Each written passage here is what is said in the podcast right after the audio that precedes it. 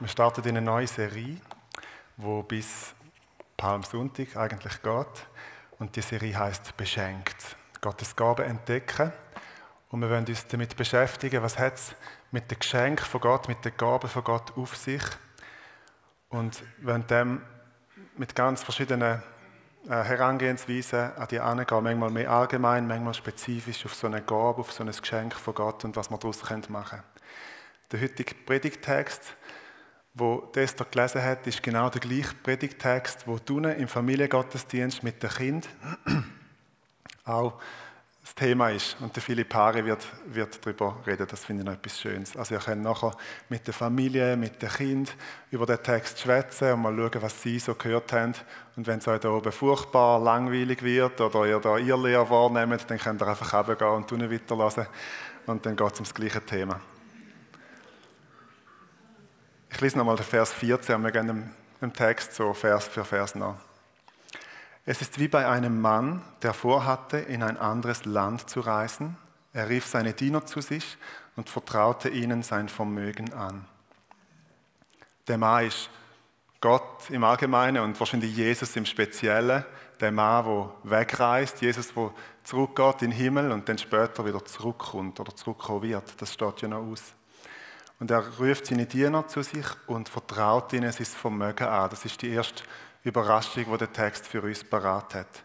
Er lädt etwas auf der Erde zurück. Im Gleichnis ist es einfach Geld. Die Talent, das ist einfach ein Geldbetrag. Aber wenn wir es jetzt übertragen, die Realität, unsere Lebenswelt, unser Leben als Christen, was könnte das Vermögen sein, wo Jesus uns anvertraut? Ich möchte euch einladen, dass ihr ein Stichwort geben, etwas sagen, was vertraut uns Jesus denn an?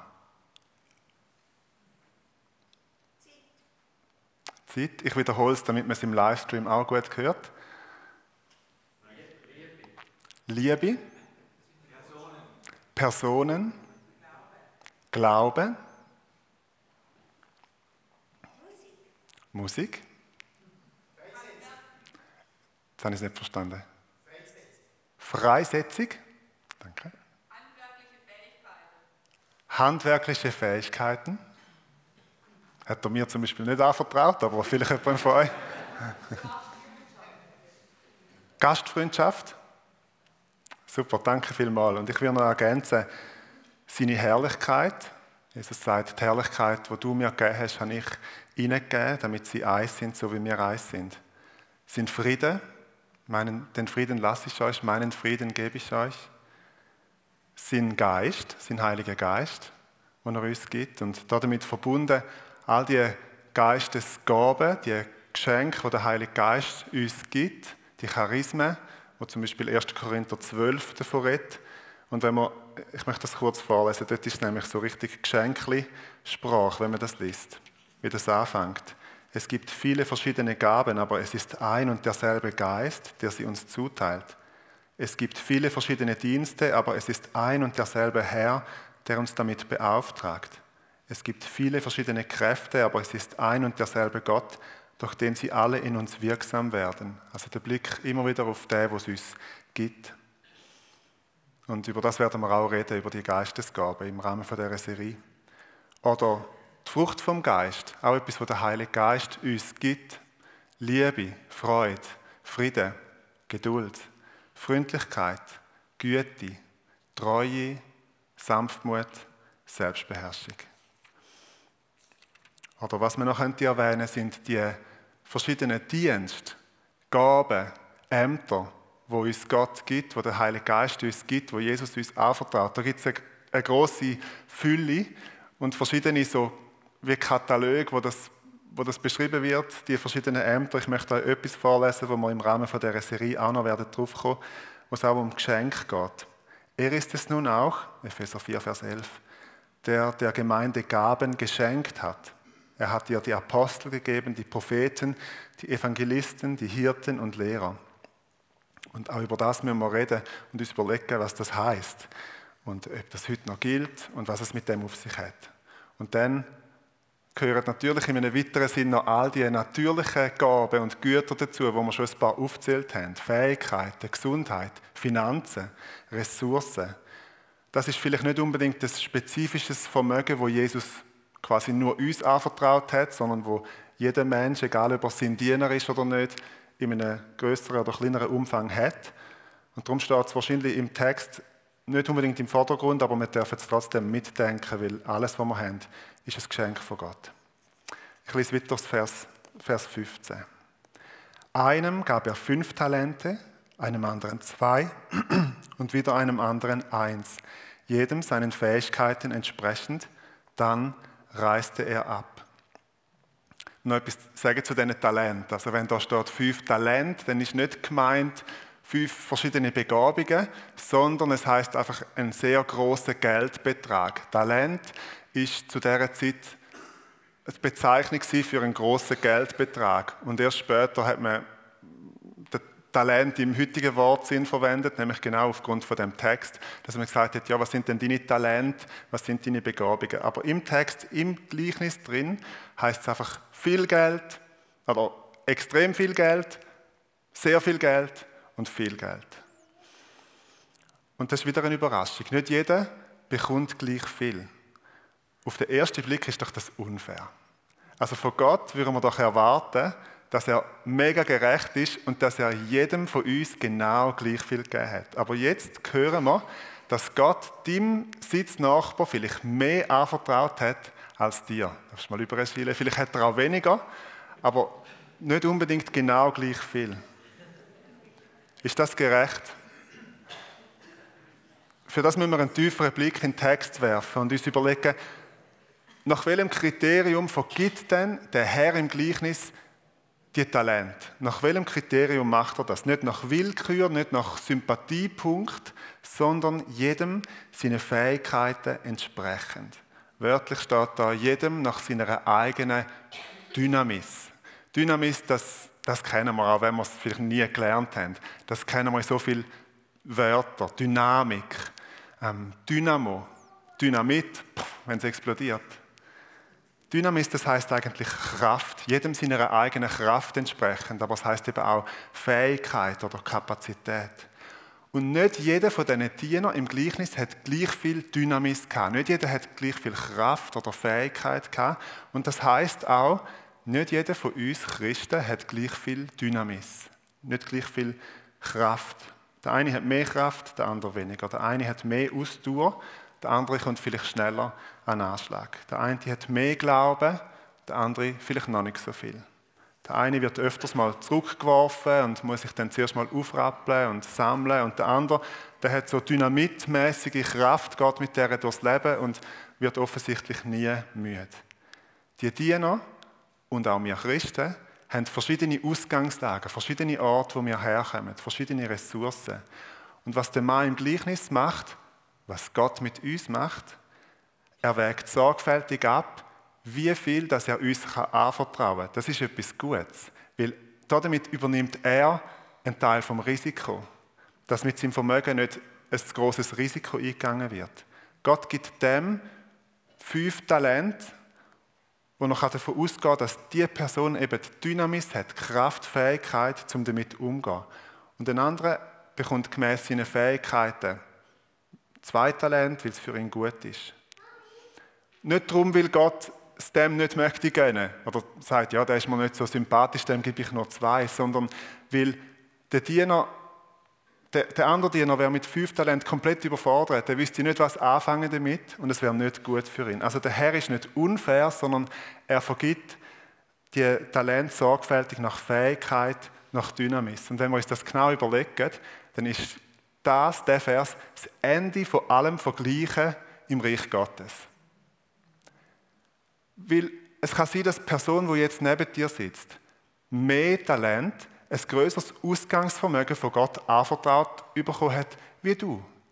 Und du könntest dein ganze Leben versuchen, so zu sein wie sie. Die Frucht zu bringen, das Vermögen anzuhäufen, das zu tun, das zu reissen für den Herr im Reich Gottes wie sie. Und du wirst es nie schaffen. Einfach weil sie mehr bekommen hat als du.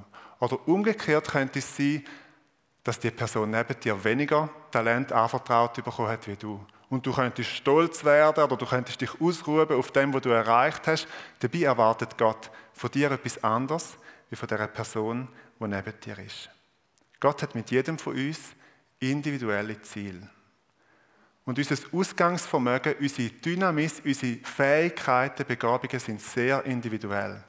Und da geht es nicht einfach nur um, wer hat ein bisschen mehr und wer hat ein bisschen weniger, sondern zum Teil ist es auch wirklich verschieden, was Gott dir und was Gott dem Sitznachbar anvertraut hat. Es kann sein, dass du Sachen kannst, Sachen hast, wo dein Nachbar nie wird können und umgekehrt. Für mich persönlich, ich arbeite ja im Team mit Chilemas. Für mich persönlich heißt das, in unserem Pastorenteam hat Gott Chilemas Gaben anvertraut, die er mir ganz offensichtlich nicht anvertraut hat. Das heißt, es gibt Sachen, wo besser sie abpacken, dann kommt es gut, oder ich und dann kommt es nicht gut.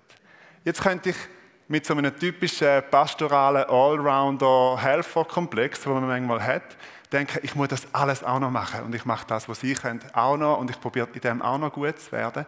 Das könnte ich schon machen, aber es wird nicht gut kommen. Ich könnte es auch einfach fröhlich sein, darauf vertrauen, dass Gott Ihnen einen Anteil vom Vermögen anvertraut hat, den er mir nicht gegeben hat.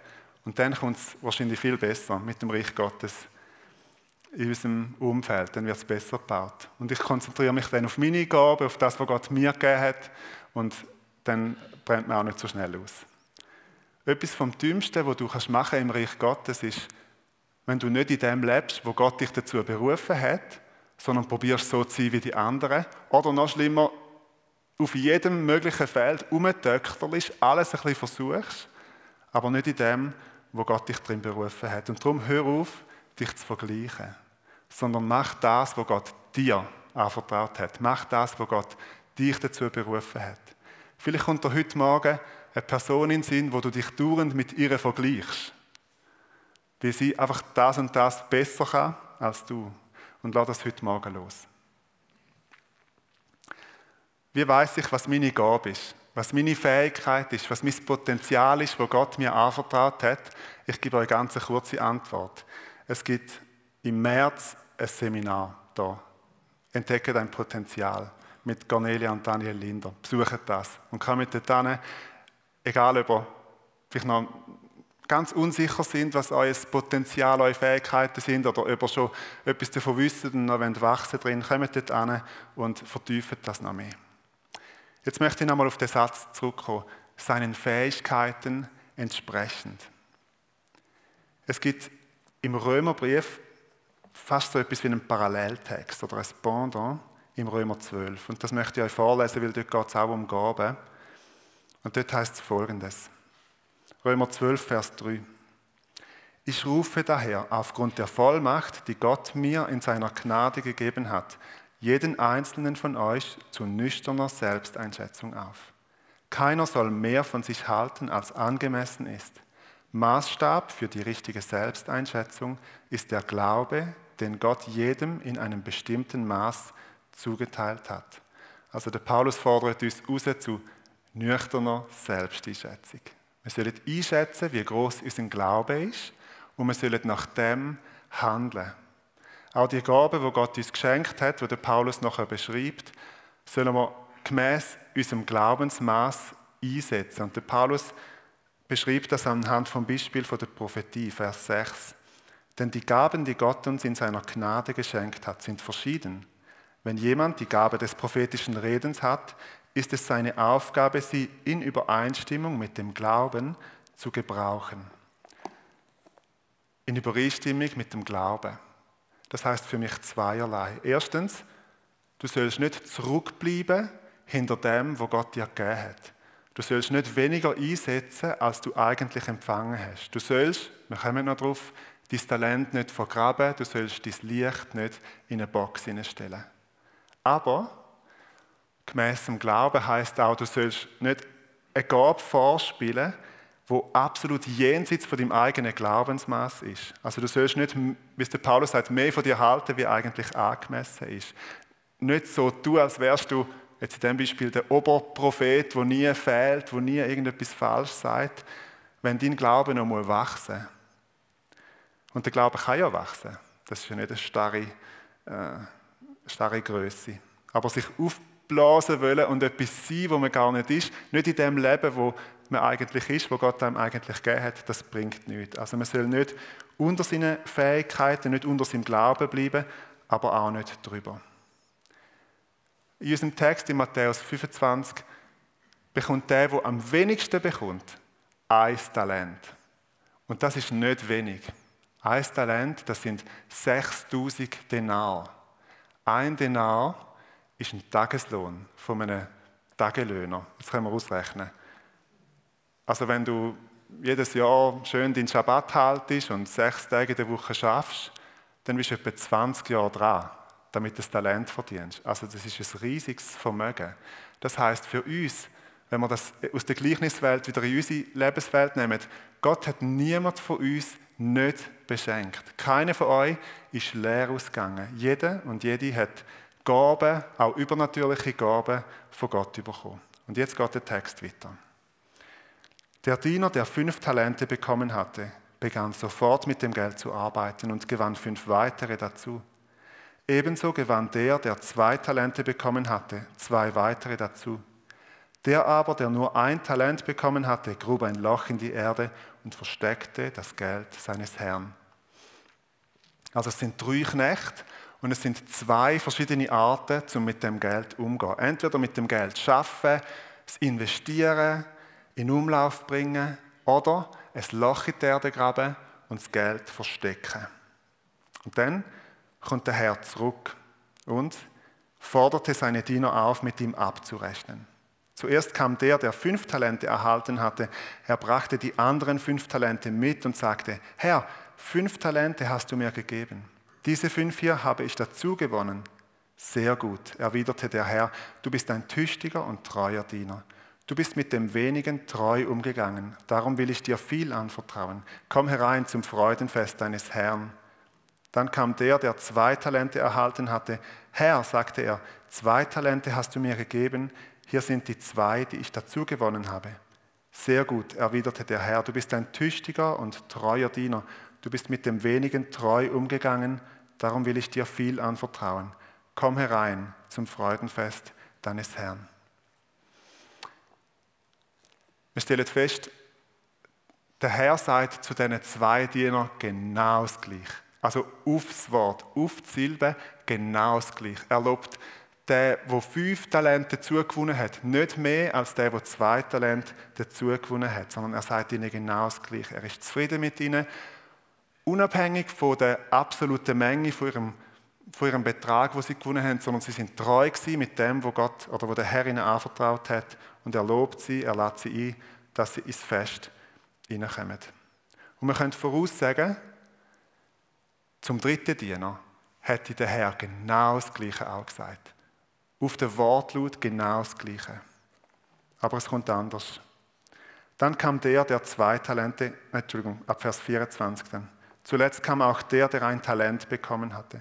Herr, sagte er, ich wusste, dass du ein harter Mann bist. Du erntest, wo du nicht gesät hast und sammelst ein, wo du nicht ausgestreut hast. Deshalb hatte ich Angst und vergrub dein Talent in der Erde. Hier hast du zurück, was dir gehört. Der dritte Diener hat sein Talent ängstlich gehortet. Er hat gut darauf aufgepasst, aber indem er es vergraben hat und nicht angelangt hat. Gottes Vermögen einbunkern, hinter die Vitrine stellen, in einen Safe einbeschliessen. Und ja, keine Kontobewegung, ja, kein Plus und vor allem kein Minus zulassen. Manchmal bunkert ein Mensch oder eine Gemeinde Gottes alle Gaben Gottes ein, bunkert sie ein und sagt, jetzt darf sich nichts mehr verändern, jetzt darf nichts mehr passieren, jetzt darf es kein Plus und kein Minus mehr geben.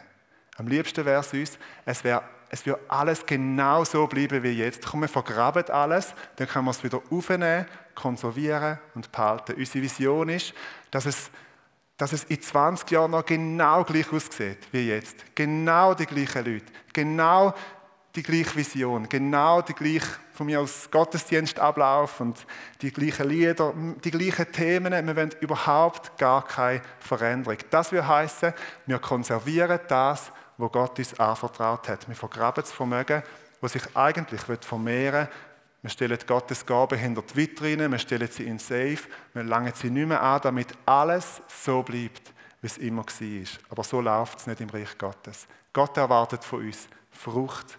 Er erwartet nicht ängstliches Harten. Gott erwartet von uns mutiges Investieren, was er uns anvertraut hat.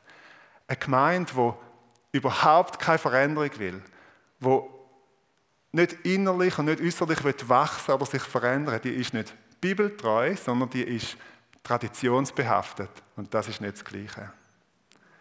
Und ich rede nicht davon, dass man im Sinn von einem sogenannten progressiven Christentum alles über den Haufen werfen oder unseren Glauben am Zeitgeist anpassen, alles überarbeiten oder alles mit sogenannt dekonstruieren, sondern dass wir näher zu ihm wachsen, dass wir für ihn Frucht bringen, dass wir Veränderung erleben, indem wir Jesus ähnlich werden. Weil das Gegenteil von Dekonstruktion ist nicht konservieren und stagnieren, sondern es ist Konstruktion, es ist Wachsen zu ihm hin.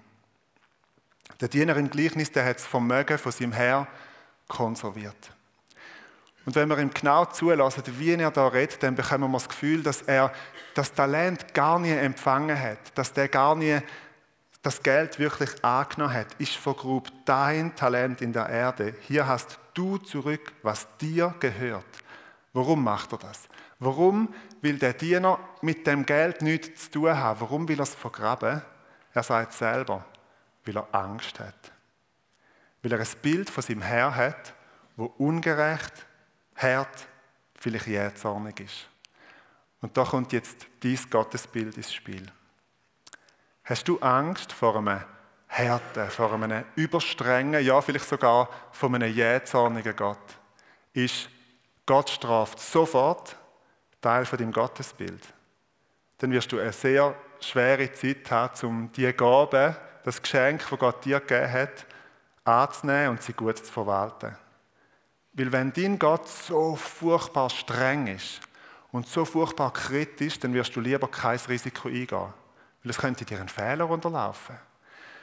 Und Gottes Blitz könnte dich treffen, er könnte seinen Zorn auf dich abschleudern. Christen mit einem sehr strengen Gottesbild werden nicht fröhlich darauf los, ihre Gaben investieren, sondern sie werden sie lieber konservieren, am besten in einem tiefen Loch mitten in der Erde. Aber der Herr spricht über den Diener sein Gericht aus. Ab Vers 26. Da gab ihm sein Herr zur Antwort, du böser und fauler Mensch, du hast also gewusst, dass ich ernte, wo ich nicht gesät habe, und einsammle, wo ich nicht ausgestreut habe. Da hättest du mein Geld doch wenigstens zur Bank bringen können, dann hätte ich es bei meiner Rückkehr mit Zinsen zurückbekommen. Nehmt ihm das Talent weg und gebt es dem, der die zehn Talente hat. Denn jedem, der hat, wird gegeben und er wird im Überfluss haben. Wer aber nicht hat, dem wird auch das genommen, was er hat. Doch diesen unnützen Diener werft in die Finsternis hinaus, dorthin, wo es nichts gibt als lautes Jammern und angstvolles Zittern und Beben. Das sind harte Worte, das sind Gerichtsworte. Aber in dem Gericht, in dem Schimpfen mit dem Mann, zeigt der Herr nochmal auf, dass er nicht, er erwartet gar nicht die fünf Talente, das fünf Talente Ergebnis. Er erwartet nicht die perfekte Leistung. Er erwartet nicht mal unbedingt eine Verdopplung. Das steht auch im Text. Vers 27. Ja, du hättest ja mein Geld auf die Bank bringen können, dann hätte es wenigstens Zinsen gegeben. Es wäre eine kleine Frucht gewesen, es wäre ein kleines Resultat gewesen, aber es hätte auch gelangt. Aber das Vergraben ist letztendlich bös und faul gewesen, so nennt es der Herr. Der Diener ist einem falschen Bild von seinem Herr auf den Leim gegangen und hat aus der Angst heraus, dass er könnte irgendeinen Fehler machen könnte, nichts gemacht. Und das ist sein großer Fehler gewesen. Und es ist ja bezeichnend, dass der Diener, gerade weil er vor einem falschen, zu strengen, zu harten Bild von seinem Meister Angst hatte, schlussendlich die Strenge von seinem Herr hat erfahren An deinem Gottesbild wird sich entscheiden wie du mit den Gaben, wo Gott dir gegeben hat, umgehen wirst. Wie du mit dem Vermögen umgehen wirst, wo Gott dir anvertraut hat. Und darum ein paar Fragen an dich und dein Gottesbild. Wie geht dein Gott damit um, wenn du mal einen Fehler machst? Wenn du mal eine Gabe fehlinvestierst? Wenn du mal einen Zwischenverlust davon? Ist dein Gott jähzornig oder ist er gnädig, barmherzig und langsam zum Zorn? Ist dein Gott geizig oder ist er großzügig? Ist dein Gott ständig unzufrieden oder würde er sich freuen, wenn du ihn mit deinen kleinen Möglichkeiten, vielleicht mit einem kleinen Ertrag ehrst? Darfst du deine Gaben fröhlich investieren? Darfst du einmal ein Risiko eingehen? Oder wird dein Gott dann verrückt? Ist dein Gott ein harter Mann, wo du vor ihm musst Angst haben musst? Oder ist er einer, der dich liebend gern einladen zu seinem Freudenfest und mit dir möchte feiern? Die Fragen stehen am Anfang. Und Gott lädt dich ein, die Fragen mit ihm zu klären, das heißt, ihn tiefer kennenzulernen. Und umgekehrt kann man auch einem falschen Gottesbild aufsitzen, als ob es für Gott überhaupt keine Rolle würde spielen mit wie wir mit seinem Vermögen umgegangen sind. Ein Gott, wo alles easy nimmt, wo uns sowieso alles vergibt, wo uns nur beschenkt, aber wo nicht überprüft, wie wir mit dem anvertrauten Gut umgegangen sind. Das könnte genauso schief gehen, weil wir dann mit unserem Leben überhaupt keine Frucht bringen, weil wir überhaupt kein Bedürfnis haben zum Frucht bringen. Gott ist auch Richter, ja, und das hören wir auch in dem Text. Aber Gott ist nicht ein böser Richter, nicht einer, der uns Böses will, sondern einer, der unser Leben fair überprüft und auswertet, wie der Herr im Gleichnis. Der Herr im Gleichnis ist fair beim Austeilen. Er gibt jedem nach seiner Fähigkeit entsprechend. Und er ist genauso fair, wenn er zurückkommt. Gott ist auf eine gute Art gerecht.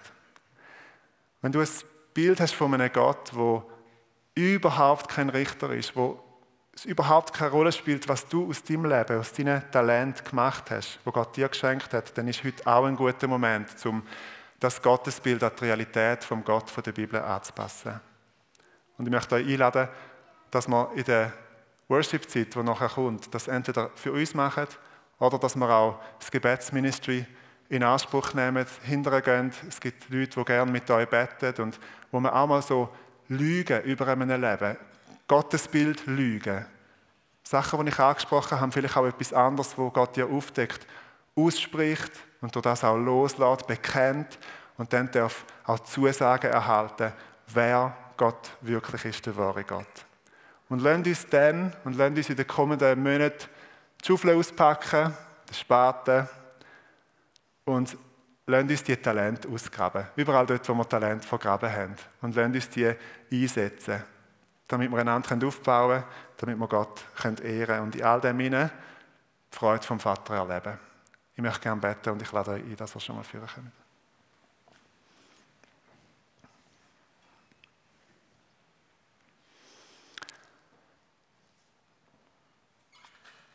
Vater im Himmel, wir bringen dir unser Bild, das wir haben, vor unserem inneren Auge oder unserem Herz, unser Gottesbild. Und manchmal sind durch unsere Prägungen, durch unsere Erfahrungen, unsere Gottesbilder verzehrt und wir haben vor unseren Augen einen Gott, wo, wo wir Angst haben davor, wo, wo viel zu streng ist, viel zu kritisch oder vielleicht haben wir uns auch mit einem Gott abgefunden, der extrem äh, nur kuschelig ist und, und gar keine Strenge in sich hat.